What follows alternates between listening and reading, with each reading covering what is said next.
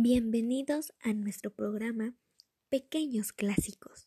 Aquí te presentaré libros que se contarán a través de las historias clásicas de cuentos. Comencemos. Caperucita Roja. Hace mucho tiempo había una niña que vivía en una pequeña aldea a la orilla de un bosque muy grande. Todo el mundo la quería mucho su abuelita, que vivía en una casita en el bosque, era la que más amaba a la niña. Le hizo una hermosa capa de terciopelo rojo con capucha. La niña la usaba todos los días, en todas partes, y por eso todos empezaron a llamarla Caperucita Roja. Un día, mientras Caperucita Roja recogía flores cerca de su casa, su mamá la llamó y le dijo que su abuelita estaba enferma. La mamá de Caperucita Roja se sentía preocupada por la abuelita. Deberíamos hacer algo para que tu abuelita se sienta mejor, le dijo a Caperucita Roja. Deja tus flores y ven adentro a ayudarme a prepararle algo sabroso. Caperucita Roja y su mamá pasaron el día horneando panes frescos y pastelillos para la abuelita de la niña. A la mañana siguiente, la mamá de Caperucita Roja le dijo, creo que a la abuelita le daría mucho gusto que le llevaras estos panes y pastelillos. Caperucita Roja aceptó encantada y de inmediato se puso su caperuza. Debes tener mucho cuidado cuando atravieses el bosque tú sola, le dijo su mamá. Debes permanecer en el camino abierto y andar rápido y sin hacer ruido.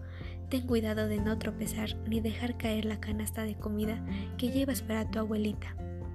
Tendré mucho cuidado, le prometió Caperucita Roja a su mamá, y luego tomó el camino para atravesar el bosque y llegar a la casa de su abuelita. Al poco rato, Caperucita Roja se encontró con un lobo en el camino. Como ella no sabía nada acerca de lobos hambrientos, no tuvo ningún miedo. Buenos días, le dijo el lobo. ¿A dónde vas en esta hermosa mañana? Voy a la casita que está bajo tres grandes robles, le contestó. Ahí vive mi abuelita. Como está enferma, le llevo una canasta de rica comida para que se sienta mejor. El lobo pensó que Caperucita Roja sería un bocadillo delicioso, pero alguien podría pasar por el camino en cualquier momento, de modo que, muy astutamente, le dijo que él iba por el mismo rumbo y le preguntó si podría acompañarla. Caperucita Roja caminó deprisa, como le había dicho su madre. Mientras tanto, el lobo pensó un plan. Pero mira esas flores silvestres al lado del camino, le dijo. ¿No le encantaría a tu abuelita que le llevaras un ramo de lindas flores? La niña miró a su alrededor y vio las flores iluminadas por la luz del sol. De seguro no pasaría nada si se salía del camino, solo unos pasos para cortar flores para su abuelita pero de un seto de flores fue a otro y muy pronto Caperucita estuvo lejos del camino. No se dio cuenta de que el lobo ya no la estaba esperando. El lobo tramposo se había adelantado hacia la casa de la abuelita. Cuando llegó, tocó a la puerta. ¿Quién es? preguntó la abuelita. El astuto lobo contestó con una voz aguda. Soy Caperucita Roja, te traje una canasta con bocadillos. Levanta el cerrojo, hija, dijo la abuelita. No puedo salir de la cama. El lobo levantó el cerrojo, entró de un salto y la abuelita se asustó tanto que salió de su cama, corrió al ropero y se encerró adentro. Entonces el lobo encontró el gorro de encaje y el camisón de la abuelita. Se los puso, se metió a la cama y se tapó con los cobertores hasta la barbilla. Luego esperó. Para entonces, Caperucita Roja había juntado un hermoso ramo de flores y regresó al sendero del bosque. Caminó rápidamente el tramo que faltaba para llegar a casa de su abuelita y tocó la puerta. ¿Quién es? preguntó el lobo, intentando que su voz sonara vieja. Soy yo, abuelita, contestó Caperucita Roja. Te traigo cosas deliciosas.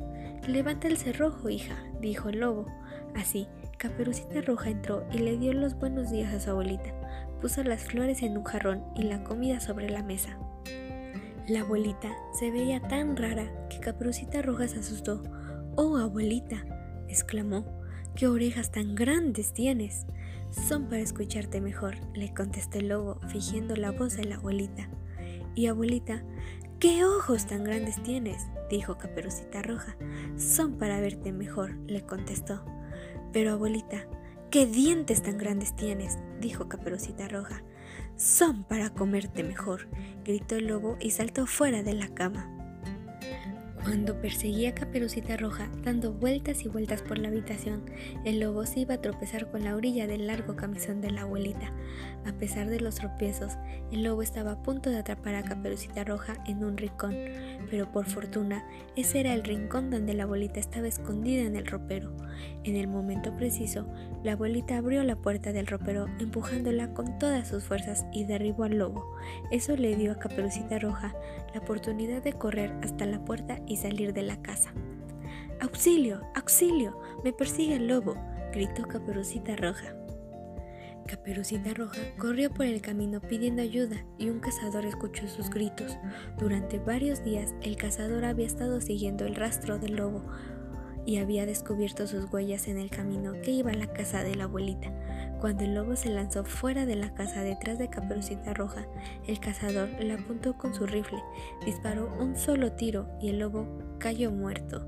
Entonces, Caperucita Roja regresó corriendo a la casa para buscar a su abuelita. La encontró apoyada en el ropero temblando. Como estaban muy agradecidas, la abuelita y Caperucita Roja invitaron al cazador a comer con ellas los pastelillos. Pronto, la abuelita se sintió mucho mejor. Mientras regresaba a casa acompañada por el amable cazador, Caperucita Roja se dijo que nunca más volvería a salirse del camino. Y colorín colorado, este cuento se ha acabado.